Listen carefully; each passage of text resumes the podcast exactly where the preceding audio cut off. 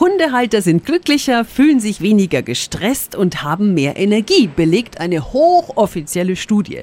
Unsere Kollegin Susanne ist jetzt auch seit einiger Zeit Frauchen und ihre Hündin Coco ist jetzt sogar schon ein Schulkind. Radio F. Kokos Hundeabenteuer. Susi, warum bist du denn gleich mit Coco in die Hundeschule? Ich hatte ja noch keinen Hund und deswegen war für mich von Anfang an klar, ja, da investiere ich rein, da gehen wir hin. Als sie dann bei mir war, dachte ich mir, Coco ist sozial, ist eine Frohnatur, wir haben schon die ersten Kommandos gelernt. Muss sie denn überhaupt in die Hundeschule? Bei den ersten Trainingsstunden, da gab es dann ein kleines Huch, ähm, gut, dass wir da sind.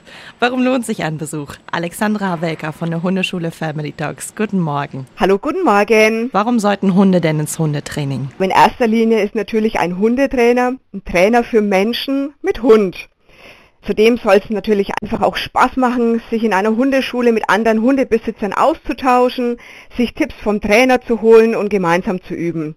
Bei uns gilt seit 22 Jahren Leine-Wegbindung her. Ja, ich merke es ja selber. Das Wichtigste im Training ist, dass sie auf Kommando zurückkommen, auch mal auf ihrer Position bleiben. Das ist so ein bisschen Kokosbaustelle, aber die wird jetzt immer besser. Und natürlich ein gutes Sozialverhalten gegenüber anderen Hunden und Menschen lernen.